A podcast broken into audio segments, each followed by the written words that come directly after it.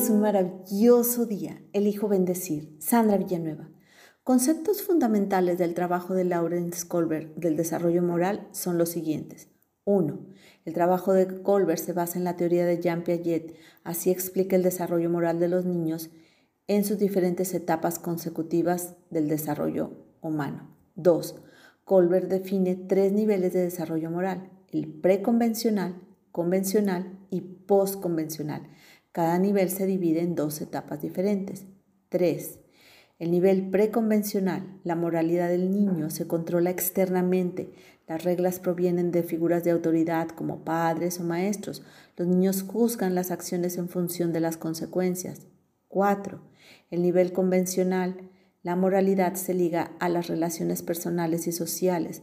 Los niños aceptan las reglas de las figuras de autoridad en esta etapa se cree que es necesario para poder garantizar las relaciones positivas y que exista un orden social.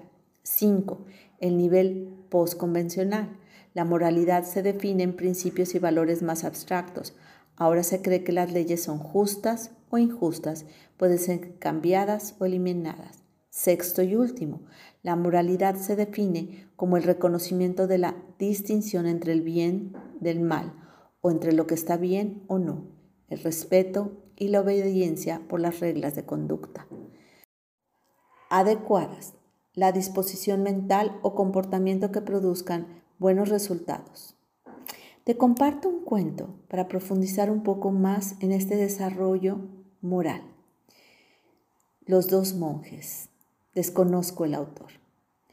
Érase una vez dos monjes zen que caminaban por el bosque de regreso a su monasterio. En su camino debían cruzar un río en el que se encontraron llorando una mujer muy joven y hermosa que también quería cruzar, pero tenía miedo. ¿Qué sucede? le preguntó el monje más anciano. Señor, mi madre se muere Está sola en casa al otro lado del río y no puedo cruzar. Lo he intentado. Siguió la mujer. Pero me arrastra la corriente y nunca podré llegar al otro lado sin ayuda. Yo pensaba que no volvería a verla con vida, pero aparecisteis vosotros y me pueden ayudar a cruzar el río. Ojalá pudiéramos ayudarte, se lamentó el más joven pero el único modo posible sería cargarte sobre nuestros hombros a través del río, y nuestros votos de castidad nos prohíben todo contacto con el sexto opuesto. Lo lamento, créeme. Yo también lo siento, dijo la mujer llorando desconsolada. El monje más viejo se puso de rodillas y dijo a la mujer, sube. La mujer no podía creerlo, pero inmediatamente cogió su atillo de ropa y montó sobre los hombros del monje. Monje y mujer cruzaron el río con bastante dificultad, seguido por el monje joven.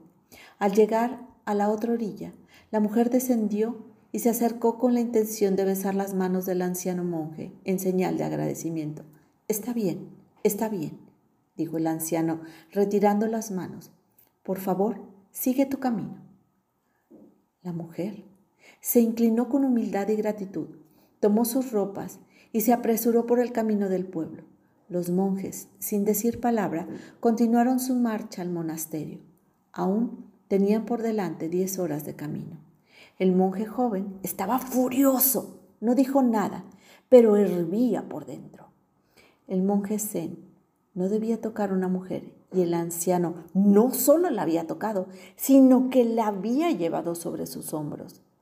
Al llegar al monasterio, mientras entraban, el monje joven se giró hacia el otro y le dijo, Tendré que decírselo al maestro, tendré que informar acerca de lo sucedido. Está prohibido. ¿De qué estás hablando? ¿Qué está prohibido? dijo el anciano. ¿Ya te has olvidado? Llevaste esa hermosa mujer sobre tus hombros, dijo aún más enojado.